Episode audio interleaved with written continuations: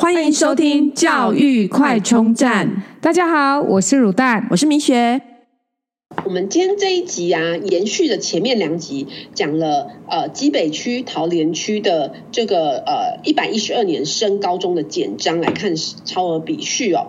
我们这一集讲到宜兰区，为什么讲宜兰区呢？其实最近啊，有很多台北的家长其实会选择前往宜兰区就读，所以我们也特别把宜兰区拿出来讲。那我们呃在。重复重点，哎，叫前情提要一下，讲现在的升高中的制度哦，叫做免试入学。那当然就是入学方式有好几种。那我们以大部分人的入学方式，就是免试入学，又称为大免来讲哦。那我们之前八十一到八十三集有介绍过，但每年的入学方式都有微调，所以呢，提醒各位家长，每年都一定要看简章才是最终最正确的这样。那我，所以我们每年都会从呃会考的简章来看一下呃今年的入学方式哦。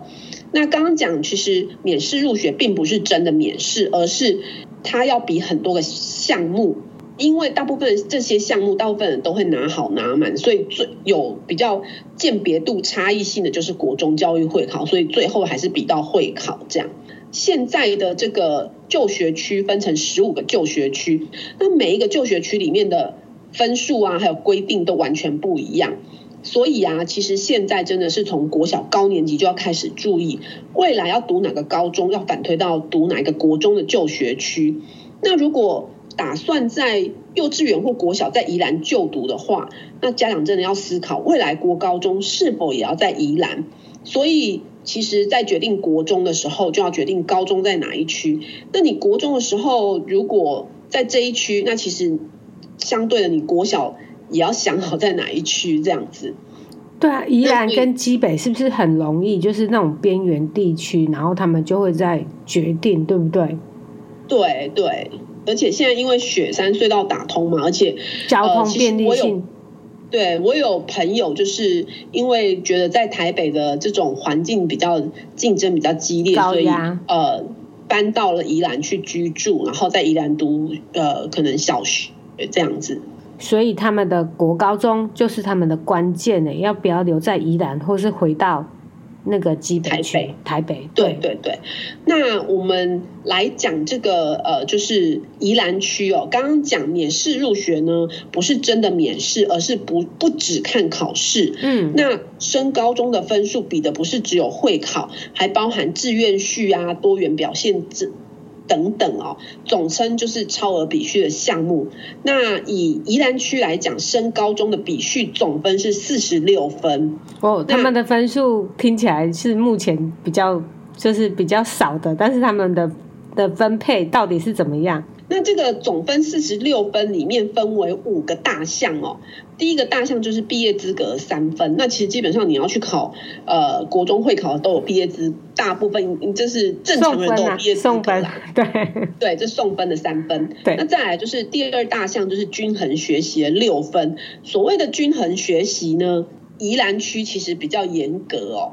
它要求要艺术、体育、综合跟科技，这是一零八课纲以后的呃会有的这些科科目哦，是的就是这四项对都要及格才能拿到分数，不同于基北区跟桃园区是四项有三项及格就好，所以啊，就是呃，如果你有很确定你哪一项特别弱的，千万不要读宜兰区，因为这里呢，其实你如果因为呃四个项目，一个项目及格就是一点五分，那这个均衡学习总总分就是一点五乘以四就是六分。那这个均衡学习的分数啊，你如果有哪一科特别弱啊，呃，比方说你觉得你的体育就是不可能及格的啊，那你基本上呢，你。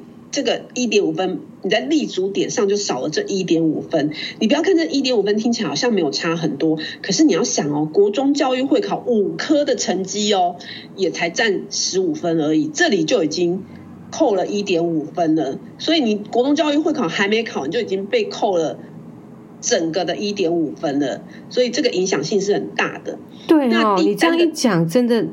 真的感觉很严重哎，因为想说一科不及格又怎么样？哦，这样子差很多。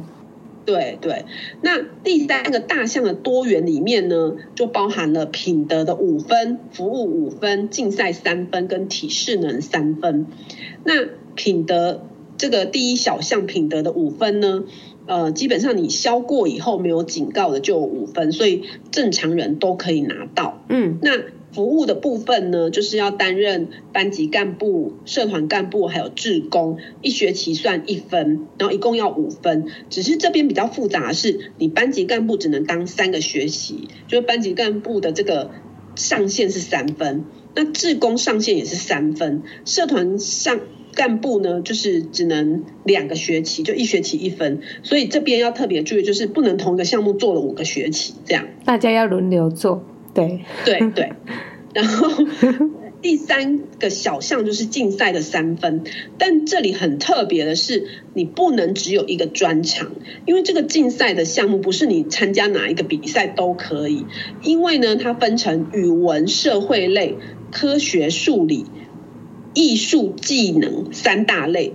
那这个三分呢，不能同一个项目，每个项目的上限是两分。但我觉得其实蛮不容易的。我们用最简单的县市赛来看哦，你要第三名才有一呃零点二分。假设你语文很好，那你要有十个县市赛的第三名，比方说宜兰县的国语文竞赛，要有呃就是十次 第三名才有两分哦。零点二乘以十，所以是两分。语文好的同时呢，你的数理或者是艺术技能也要好哦，因为它不能同一个一个比赛比到底这样，所以呃要有五个县市赛的第三名才有一分，我觉得这超级难的。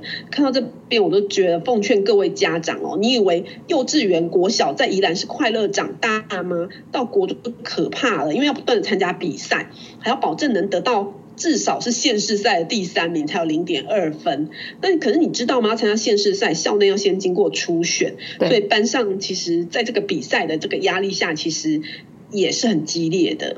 所以你真的要好好思考，以为国小幼稚园快乐，未来真的就快乐吗？依然感觉没有，因为这个竞赛项目还要跨领域，哎，不能只有一项专长拿到满分，哎。这样看起来，真的读书还比较简单。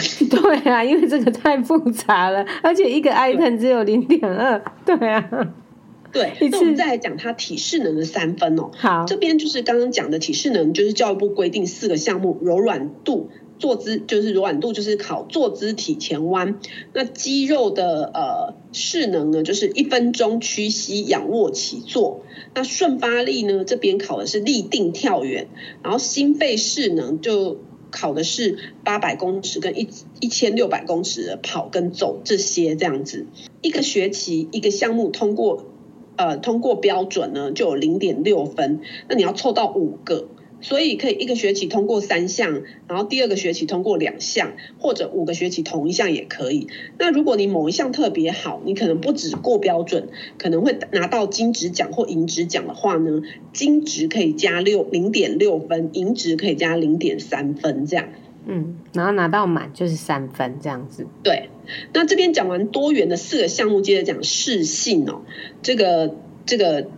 大项目哦，这个理论上大家都会拿到哦。这个所谓的适性是什么呢？就是校方会有这个适性的发展评估建议，那以这个学生个人的志愿跟这个建议相符就有两分，跟家长的建议相符也有两分，然后辅导小组的建议相符又有两分。但我觉得还蛮奇怪，既然都说要适性发展，为什么大家意见都相同？然后小孩要听家长，要听学校的这样子？对啊，这样子搞到最后还不是就是要听家长、听老师的？然后其实我觉得基本上他只是呃，还是只是送分。对，因为我觉得也不可能真的学校要让，就是大部分学校也不会想要在这个项目上让学生为难。对对。嗯，所以就是真的单纯只是增加学校的行政作业而已。那最后呢，才是会考的十五分。那呃，所以啊，就是现在免试入学升高中的方式啊，会考其实只占了一小部分，因为其他项目大家还是会尽力拿到啊。那只是最后还是比会考成绩，那只是觉得说这些这么复杂的项目真的是累了家长跟小孩，不是单纯只要准备考试，还有各种比赛要参加，真的是劳民伤财哦。真的好有感哦，因为我觉得宜兰的小朋友感觉国高中好辛苦，对。对，那不过呢，看得出从会考分数看的计算方式看得出来，应该压力没有那么大。以课业压力来说，好，那我们来讲一下他们的会考成绩。对，因为呢，会考呃，宜兰这边就分成就是 A、B、C 哦，就是 A 是精熟，B 是基础，C 是代加加强。那只要有一科 A 就是三分，那国英数设置三呃五科就是十五分这样。那如果说呃 B 加加就是二点六分，B 加就是二点三分，一个加就是零点三。呃，对对对，然后 B 就是两分，C 就是一分这样。那呃，宜兰这个超额比序的算法，就是刚刚上面那些项目的排序哦。那先比总积分，总积分相同就比。毕业资格有没有拿到？基本上也都会拿到，然后再来就比均衡学习的分数有没有拿到，品德表现有没有拿到，服务表现有没有拿到，这里就中间穿插是不是低收入户，然后是不是，然后再来就比是不是，如果不是，那那是不是中低收入户，然后再来就比体适能，然后比适性发展，比竞赛表现，接着就比国中教育会考总积分。那总积分如果还是一样呢，就先比写作。哦，宜兰先比作文，先比对，先比作文。对，宜兰就是感觉是个人文荟萃的地方啊，所以先比作文。嗯，那比完作文之后，比国文，再比英文、数学、社会、自然，然后再来就比有几个加这样，所以就是先比 A、B、C，然后再来比有几个加。对，哇，他们比的方式真的是跟其他区不太一样。嗯，对，也有也是不太一样。那原本我们也想在像其他区一样帮各位找一下这个宜兰明星高中的落点预测，但很可惜，就是我们在爬文新闻里面真的。只有看到一则新闻是提到说，宜兰区的考生持续的减少。今年一百 对，以今年一百一十二年呢，宜兰区考生总共有三千八百四十二个考生报名哦。那考生的数量比去年减少了一百一十五年，创历史新低。啊，数字会说话啦，因为这个规则真的会吓跑一些。有乙的人物，就是有乙有乙的，对对对。去北区读了还更多好的高中，对。好，那你们宜兰区的同学们就已经很清楚了，保重喽，保重。对，好，没有啦，开玩笑。其实其实各有各的优缺点呐，对对对对。好，那我们这集宜兰区就聊到这边喽。嗯，拜拜，拜拜。如果你喜欢我们的节目，记得订阅并持续收听我们的节目，也欢迎大家到我们的粉丝专业留言与分享哦。教育快充站，下次再见喽，拜拜。